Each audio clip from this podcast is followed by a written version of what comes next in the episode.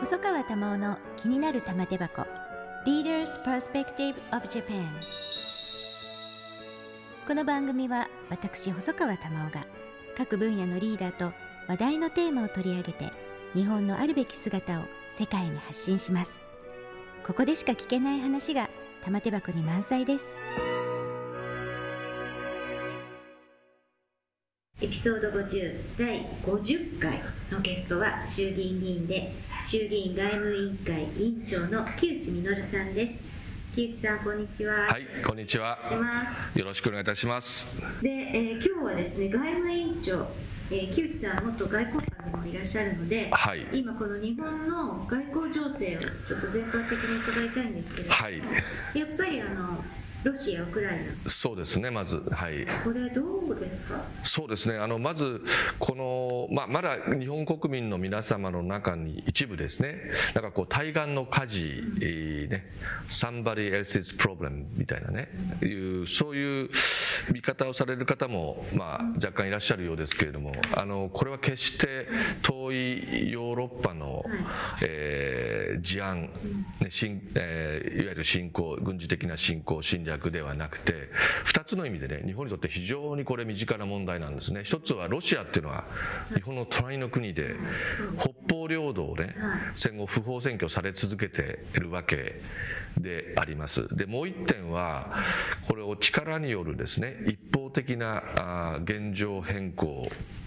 これを許すということはいわゆる台湾問題に大きく影響をね、えー及ぼすということでありましてですね。で台湾が当然中国は国内問題ですと。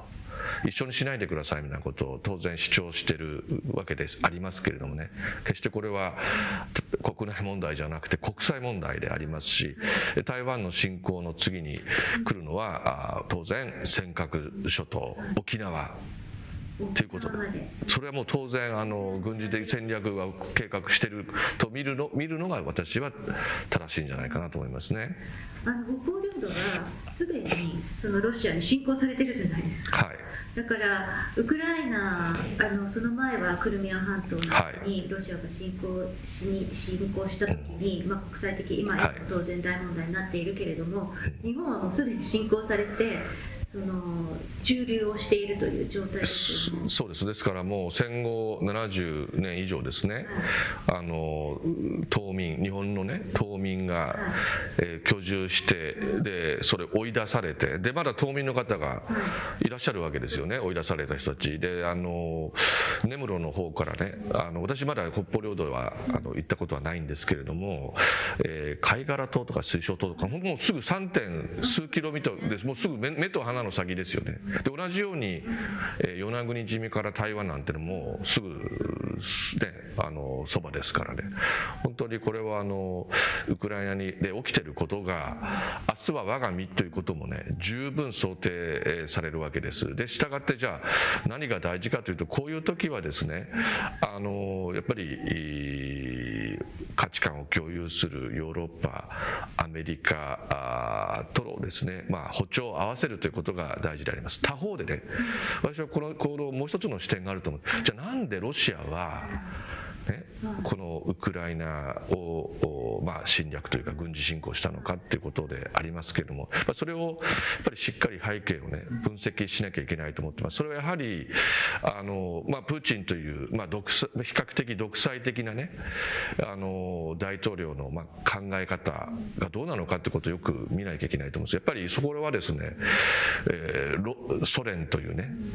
あるいは帝政ロシアから流れが流れて、ソ連という大きな巨大大なね半島があるわけですよね。でそれが冷戦が崩壊して、えー、かつてのソ連の一部だった国々が独立をしている。でも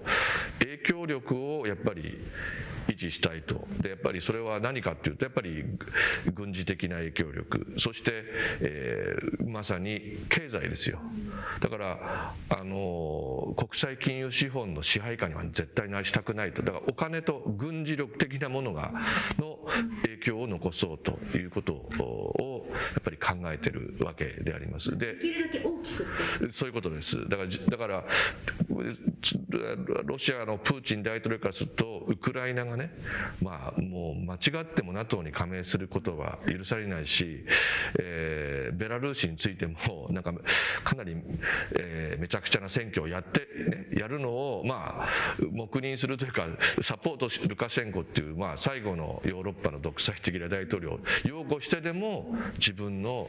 まあ、軍事的そういうことです。自分の、まあ、影響下に、ね、軍事的な意味においてもあるいは、えー経済的な金融面での影響が及ぼすようなことをやっぱり維持しようということじゃないかと思うんです。ででだからこそ例えばあのグルジアという国がありますけれどもその北部のね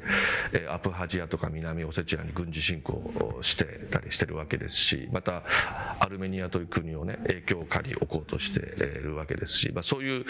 ことを意図をね、まあ、よく理解した上でやらないとなかなかですね、えー、理解ししがたいんじゃないかと思うんですね。木内さんあの幼少期ドイツで育って育ったので、はい、やっぱりヨーロッパの感覚っていうのをすごく身につけてらっしゃると思うんですけれども、はい、今日本がやっぱりこのロシアウクライナ問題をちょっと対岸の火事として見てしまう日本の国民性というか国内の状況と、あの木内さんご自身がドイツで育って、えー、あの当時はだってまだ冷戦そうですね、はい、東西、はい、ドイツに分かっている時代にいろんなご経験があったと思うんですけれども。はい日本人というか日本国内がどうしてもこうあの国際問題にちょっと疎くなりがちなそうですね。どういうどうしたら日本変えられるとそうそうですね。もうねこれでやっぱりねまあマスコミですよね。やっぱり新聞あの地上波のテレビ。あのまあ、BS とかではね結構あの、まあ、例えば BSNHK の BS だと朝海外のニュースとかやってますよね、えー、だからやっぱりね通常触れるなかなか触れないだからそうなんですよね。でまあ日本が島国なのかだからなのか分かんないですけども私驚いたのはあの昭和46年から4年半、まあ、1971年から、まあ、西暦に直しますとね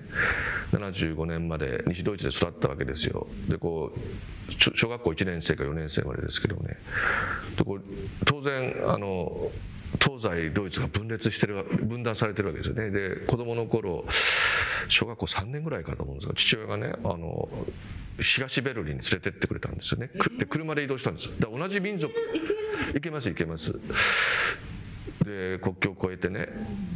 びっくりしたのは西側のベルリンと東側のベルリンでは同じ国民だけどもう生活がもう全然西側の西ドイツの方が豊かです。で東ベルリンにはもう何ですかねもうそこら中監視されてるって感じで。もう、まえー、なんかもう街角には兵士がたなんか立ってるとかね。銃持ってるとか。もう秘密警察っぽい人がいっぱいいるわけですよ。でこっちにもいろいろこうさりげなくどっから来たのとかって聞きにあもうこれ完全にシュタージーね。っていうね秘密警察だなっていう感じでしたけど。で本当にこう暗いし笑顔がないし抑圧されてるっていう感じなんですよね。自由がなくて、まあ、あの全くなくはないんですよ。でそれは当時東ドイツは、ね、あのえー、ヨーロッパの旧社会主義国の中では優等生だったんですけど、まあ、生活レベルが全然もう西ドイツとは運んでの差ところが日本に帰ってきてみたら結構こう日教層的な教師の方がねなんかこう社会主義来賛したりね。私ちょっとびっくりしたのは北朝鮮はねなんか社会主義国でね医療が無料で社会保障が充実してるけど、えーね、南朝鮮は軍事独裁政権ですみたいなね。当時全都官政権だったかな？パク,、ね、あパク・チョンヒ牧世紀大統領が KCIA の部長に暗殺されて確か、えー、その後全都官政権だったかな？んかそんなようなね経験があるもんですからあ日本って海外のことをよく何も分かってないんじゃないの？って北方領土北方領土せせせ、うんまあ、それ以来私はだからずっとねどっちかというとまあ子供の頃からなんかこう共産ね、あの主義政権って怖いなとかって思ってたんですけど周りがねあのなんかこうメディアとかがですねそういう感覚がさすがに安倍政権が7年以上続いてだいぶ変わってきてますし今 YouTube とかね、まあ、情報の種類が増えました増えましたよね。だからでもものすごい極端に両方に極端にいく報道も増えてきたので、報道っていうか逆にそうですよね。なんか左と右がそうですだから何が正しいのかがちょっと判断つかないっていう感じにもなる。でもねいやでもね細川珠緒さんねいや結構ね若い人たちはもうなんか騙されなくなってきてるし私の頃なんかは例えば、ね、あのお父様の細川隆一郎先生とかねあるいはおじさんに会ったんです細川隆元さんと。父のおじ。おじねなんかがこうバンバンもう保守的な切り口で発言されてたじゃないですか。私当時だからテレビ神奈川の細川龍玄さんとは直言苦言って見ててねおおこれもっとねテレビ神奈川じゃなくてねテレビ神奈川見てあれ見てたんですよ。おまともなことをおっしゃってるなって。でも所詮なんか一部の人しか見てなかった。その番組ではまあローカルであれもう一人もう一人ほら重戦のあの人いましたよね。なんだっけあの人名前忘れちゃったけど。いろんな人貝原治、ね、貝原さんおさむさんとかさねあれよかったなと思って。軍事的なねそうそうそう。いやあれ僕あの時僕まだあれだったかな。高校生ぐらい。高校生ぐらい。手ぐらいメディアがもうめちゃくちゃ変更して今だったらねまあ例えばいろんな BS とか、まあ、テレビ東京なんか結構ガンガン言いたいこと言う人とかねあの MXTV とかもそうですけどもね。そういうこう国民が触れる情報って大事だからでやっぱりどうしても日常はある一定年齢より上は地上波を見ているし そういうところに対しての情報提供がやっぱりあまりこう国際感覚を身につけるっていう状況になってないんですよねなってなくてなんかもうポリポリティカルコレクトネスっていうんですかねなんかこうなんていうんですかもうこうこうだからこうですみたいなね LGBT をねあの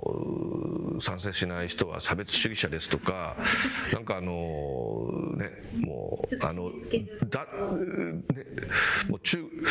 中国はこれだけ二酸化炭素をバンバン排出してるのになんかもうなんていうんですかねもうもう脱炭素待ったなしってね。私はどっちかというと脱炭素派ですけどもああまりにもねじゃあ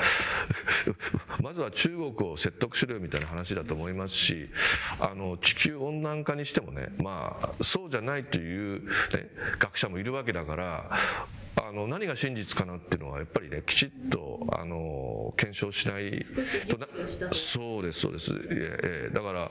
あの全てがねそういうだって我々みんなそうじゃないですか。なんかあのなんとなくこう先の大戦でもね日本がなんかナチスドイツと同じように悪いことをしてなんか原発を落とされてもしょうがないじゃないみたいなことも平気で言う人がいるわけですけど、ね、原子爆弾ってこれアメリカに対する批判ですけどこれあの当時、ね、軍事施設以外をね 向こうの民だから今まさにロシアがやってるようなことやってるわけです。もっとひどいことやってるわけですよ。でもそれを、ね、正当化しようとしてる人たちいること自体は私はおかしいと思うしね。それしっかり反省してもらわなきゃいけないと思いますよ。ね、だそのだからこそ歴史認識の問題については韓国や中国がもう客観的事実に基づかないいろんなことを言ってもアメリカは見て見にふりしてるわけですよね。だ矛先が原発とかにあ原子原爆とかに来ないようにっていうことをやっぱり本能的に考えてるんじゃないか。まあ、まあこれ以上言うと私もね あのあのあれですけど本当にそこの辺も含めてねやっぱこれからもう21世紀の時代というのはやっぱり客観的なね事実あと歴史の問題についてもいろんな側面があります。そしてあの今回のウクライナの軍事侵攻侵略に対してももうこれはもうロシアが批判されてしかるべきだけどもじゃあロシアがなぜそういうことをやってるかっていうことをね、えー、認めるわけにはいかないけれどもしっかり考えるロシア側の立場に立ってねでも賛成はしてはしちゃいけないと思いますけどね。やっぱりそういうねこうことをやっぱりやっていかないとねいけないと思います。細川玉緒の気になる玉手箱。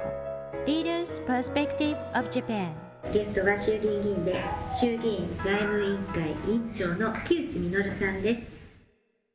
今木内さんがなさってる党で、はい、責任ある積極財政を推進する議員連盟、あ議員連盟ですか、党では。これはね、あの党に財政政策検討本部ってって、まあ、西田昌司さんが本部長で、私が幹事長なんです。で、木原稔さんって方は事務局長なんですけども、その、あのこれは政務調査会のもとにある、えー、本部で、まあ、でそこであの、いわゆるその緊縮派の、なんか、あもうこれ財、財務省、そうそうそう、なんか、どんどん、借金があるからやめろと、もうあのプライマリーバランスをとにかく黒字化すればね、あのハッピーみたいな、まあ、人はまあ財務省のの方に推薦して講師来ていただいて、でもう一つの方はまあ積極財政の切り口の学者さん、えー、などをこう、それでまあ両方の意見、両論やってるんですね。まあマスコミにはフルオープンじゃないんですけど、じゃ党の方はどちらかというとプライバリーバランスを守れという方なんですいやそれはもう一つね、あの政務調査会のもとにあった財政、えー、なんだっけ、えー、財政規律を守るねやつがあの今総裁直属で高市高市早苗政調会長が潰そうとしたんですけどなんかいろんな圧力があったのかどうか分かりませんけれども財政健全化推進本部という、まあ、総裁岸田総理直属のやつがあってでちょっと問題になってたのはそこの下にまた小委員会というのがあったんですけどそれはもうなんかあのちょっと安倍元総理も問題視したんですけどメンバーが限られててそこにね私たちが乗り込むことができなくて中でこうクローズドでね議論をまあまず要するに財務省的なね考え方の人たちだけ集まってそうおかしいだろうということでまああのちょっとその小委員会当面緊縮派のねまあ我々からすると貧困化を進める増税増税緊縮小委員会っていうね。だってひだ僕ちょっとねこれ今思ってるのはね国会議員の中でこれだから上級国民的な人が多くてそうだから付き合ってる人が限られててその本当に一般のね人たちがいや子供を産みたくてもねこんな生活苦しいから産めませんっていう人が大勢いるんですよ。だから少子化問題をなんかね駅前保育所作れば解決するなんて思ってる上級国民的な人がちょっと多すぎてですねもうちょっとね、えー、だからねもうちょっとねあのいろんなところに行って声拾ってきたらいかがですか？って私も私もそこまでやってるかというとそうじゃないところもあるかもしれないけど。基本ですよね政治家をね国民の代表ですから特定のねあの団体の代表ではありませんのでやっぱりいろんな声を。ね生活保護を受けてる方とか障害を持ってらっしゃる方とか、ね、でだから今すごく貧困化が進んでるんですよ。だってあのなぜかというとだって所得がそうですね。増えないからでで大企業は、はいあの内部留保こういうのをもっとね吐き出すには国が積極財政でいろんな仕事でやるべき仕事ってたくさんあるじゃないですか。道路だって、ね、あのいや今年の予算は財務省的になると単年度主義じゃないですか。じゃあ今年は道路ね、えー、50メートルまで作ってもいいです。来年は50メートル100メートル。でこんなの今デフレなんだからもういや今年はもう10キロ作って来年には完成させましょうみたいなね。どどうせ作るわけですから5年後。だからででやってそのそそちまちまやってるからもうだんだんそこに人が、ね、道路がもうちょっといいと進むんだけどもこんなとこ住めないとかってねなっちゃうわけですよ。だからそういうねあとまさにあの自民党の公約でいろいろあれもするこれもするとかね教育あるいは高度の医療だとかエネルギー水素社会にしちゃってねもう水素なんて、まあ、私はどっちかというと、まあ、脱炭素もねあんまりいや請求にやるとねこれ相当コストかかるわけですから負担も大きい。でしょ。だからまたさらに企業が緊縮になっちゃってそういうことです。だからもう思いっきりねもう核融合とか水素社会とかってもう1兆円に1兆円でね国が研究開発費やるからやれっつってね,、えー、やればさいいわけですしあと、まあ、エネルギーもそう資源探査。でレアメタルも中国売りませんとかって言って困った時あるじゃないですか。もうだからもう海底にねどんどん探査してあもう大丈夫です。間に合ってます。逆に日本が輸出するとかね。いくらでもねあと航空宇宙産業。であとサイバー。であのデジタル化とかって言ってますけど一番肝心なねこうデータを守ったりすることをまずね日本世界一ねもうなんていうんですかねもう岩盤盤石なサイバーテロにはね、まあ、それでもリスクをゼロにするってことはできないじゃないですか。でもちろんもちろん。サイバーセキュリティ。このだってあの北朝鮮とかロシアとか中国なんてね。ロシアなんかガンガンやってるわけやってますよ。だってまさにウクライナで。大丈夫なんですか？日本は現実。け結構やばい。いやいや僕もちょっとあんまりそれねあの一回ちょっといろいろ調べてみようかなと思ったんだけどやれ多分調べれば調べるほどなんかもう恐怖であの愕然としそうだからちょっとでもねやっぱりやっぱりそこら辺はねちゃんとやらないと。そうすると今この議員年齢では、まあ、どういう分野にその重点的にやっていくかとかそういうことをやってるんですそういうことよりもむしろマクロ経済学で要するに間違ったそう間違ったね。要するにあのいわゆるそのミクロ的な古典派経済学でこう要するにもう古い経済学じゃなくてマクロのね、あの今の流れでのあの新しい、えー、自国通貨建ての国債は、ねえー、であれば破綻しませんよとかね。でそれはえ嘘みたいなね。でまだ学者にもねなんかこう国債って税金で返さなきゃいけないんじゃないとかね。そういうこう間違った考え方を信じきってる学者もいるわけですよね。で今更ちょっと間違ってましたって言えないから徐々にこう変わってきてるんですけどいやいや私は緊縮ではありませんとかってね。いいだからプライバラプライマリーバランスこんなねデフレで大変なのにプライマリーバランス守れとかって言ってること自体が緊縮なんですけどっていう話なんだけどあのそういうのを少しずつ皆さんの思想転換をしていただく。思想転換を。きちんとしたその正しい理論を出して。正しい理論です。だからあと正しい理論っていうのは科学的根拠とか数値とかね、そうですね。だからこう客観的データとか。緊縮派の人たちなんかすごいね。なんかねこう非常に情緒的感情的。いや日本が破綻したらなんかえ円の信任がとかね。円の信国債が暴落したらどうするんですかとかって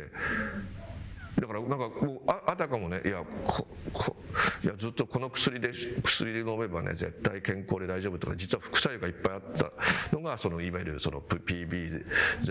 なんだけど今更いやちょっと待ってくださいこっちの方が良かったかなって言いにくい状態。じゃあまあその積極財政派をどんどんどんどん大きくしていって相当主今主流派になってますよね。相対的にその人たちが声が小さくなるようにしてあげる、まあ、大体もう2年前はなんか緊縮派の人たちがねそんな無責任なばらまきはするなと。別にばらまき？ばらばらまきって何ですか？でもばらまきしてると思う。いやばらまきでもねマクロ経済的にはばらまきしてもいいんですよ。あばらまきしてもいいんですか？いやだからおかおかでね。お金はある程度でよくワイズスペンディングとかっていう人いるじゃないですか。ワイズスペンディング。確かにばらまきするとね、まあ、環境とかに負荷かかるっていうのがあるんですけど それはマイナスなんですけどばらまきしてでもお金を回せば要するに分かりますよね。全体にお金が回ると所得が上がれば、まあ、税収も上がるということ。上がるわけです上がるし成長するわけですよね。で成長すればいろんなことができるじゃないですか。あのいろんな分野に、えー、投資ができる。要するに消費を国民の、ね、所得を増やして消費をもっともっとするようにして溜め込まないようにしてで企業もですよ家計も、えーね、それで新しいイノベーションを通じていろんなことを。今あれもしちゃダメこれもしちゃダメみたいなことでしょ。なんか私息子がアメリカにいますけどやっぱりこう物価とか所得の感覚が、まあ、アメリカの場所にももちろんよるんですけど2倍ぐらい違って。でしょ。そうなんですよ。だから結構苦しいですよアメリカで日本人が生活するっていうの。はそうですよね。でやっぱお金が、ね、お給料がいっぱいあればどんどんいろんなこと使えるのに、はい、それは常に思うのでそれはどんどんやっぱりあの日本のお金の使い方もちろんあのえー、無駄は省いていかなきゃいけないもちろん無駄はねそうですよ、ね、だけどそれこそ本当にワイズスペンディンつけるところにはバンとつけて、はい、であの特に教育費なんてもっとつけてもいいと私は思うぐらいなのでそういうのぜひぜひやっていただきたいとか、はい。はい、あの最後に木内さん、これまで国会議員をされてまあ、一度厳しい落選もありましたね、はい、で今まあいろいろ副大臣をなさったりとかそれから今外務委員長、なんかずっと木内さんの初当選の時から当選前からですね外務官僚でいらっしゃる、外交官でいらっしゃる頃からお付き合いさせていただいてますけど、はい、今どうですか？これまで振り返って。そうですね。あのまあ私あの別にあのもともと外務省出身ですけどなんか外交やるのよりもなんか、ね、地元に役に立つ、まあ、農業とか経済産業とか、まあ、私どもの浜松っていうのは日本有数のねあの湖西市っていうのもありますけれどもあの農産物の出荷高の高いところでありあると同時に楽器と自動車、バイクの街というふうに言われて、まあ、産業もあるわけですよね。で商業の街でもありますし、まあ、そういう意味では外交よりもそっちと思ったんですけどあの民主党政権から自民党政権になりましてね。でたまたまあの当時総裁選安倍安倍安倍総裁総裁候補5人いた時あるじゃないですか。その時安倍先生を応援して安倍政権が誕生したら、まあ、外務大臣政務官に抜擢されて、まあ、自民党に戻ったばかりだからしばらく冷や飯かなと思ったら、まあ、抜擢していただいてその後外務副大臣自民党外交部会長。そしてまあ外務委員長ということでまあどちらかというと、まあ、ずっとでもないんですけどもなんとなく経,、えー、経済産業部会長もさせていただきまして、まあ、どっちかというとまあ外交にこうポストが回ってくることが多かったわけですけれどもね、まあ、あの外交はまあ自分のまあある意味あのもうここまで来たらライライフワークにしようかなと。ただ外交の専門の人でもね、まあ、僕いろいろいると思うんですけど私はどっちかというとやっぱり国益重視型、ね、あのでありましてあのただ日本だけが、ね、豊かでっていうのはダメだと思うんですけどなんかあんまり人のいいねあのなんか努力してない国とかねとんでもない野蛮な国、ね、あのね日本人を拉致してるようなところにねなんかこうお金だけ持ってかれるようなことがやっぱりあってはならないと思ってますのでねしっかりと国益、えー、利用を重視しながらですね、え、同盟国のアメリカに対してもねちょっとこう、ね、あの言えるようなはっきりねあのちょっとこれ違うんじゃないのとそのいうことが言えるようなねで世界からもっとねあの別に尊敬されなくてもいいんですけど日本の古き良き伝統文化によって立つ例えば三方よし、ね、売り手よし買い手よし世間よしとか私が最近よく言ってるのは渋沢栄一のね右手にそろばん左手に論語でしたっけ？なんかこう何ていうんですかただ金騙してでもいいから金儲けすりゃいいよっていうねなんかそういうの嫌ですよ。何でもでそもそもエネルギーとか資源って誰のものなの？と。一部の国際金融市場の人たちが牛耳ってるけどそれでいいんですか？みたいな。もうちょっと分け与えていいんじゃないですか？って私は思いますけどね。そうですからはい。ぜぜひぜひもう外交でもう極めていただいて、はい、いつか外務大臣いえいえあのしてます。あのでも今、まあ、あの今日のお話はこのやっぱり PB 対する思いが一番こう伝わっていやもうだからもうなんかちょっとこの新興宗教に似てるなと思ってだってこんなのだから何ってだからそれを守ると急にバラ色の未来になるんですか？なんか意味よく分かんないんですよそれ。だからそういうなんかこうそのねその協情主義的ななんていうんですかねものはね、うん、なんか一番大事なのは1人当たりの、ね、国民の所得を増やすことじゃないですか。そしてあと、ね、少子化対策をしてみんなハッピーなね暮らしになるように豊かにするってことじゃないんですか、もうそれぜひあのどんどんバンバン、はい、あの木内さん、はい、激しく、はい、発言していただきたいと思います、はい、あ今日はありがとうございます。ありがとうございました。ロシア情勢伺いたいと思いますので、よろしくお願い。します、はい、ありがとうございました。細川玉緒の気になる玉手箱玉緒細川賞 Leaders Perspective of Japan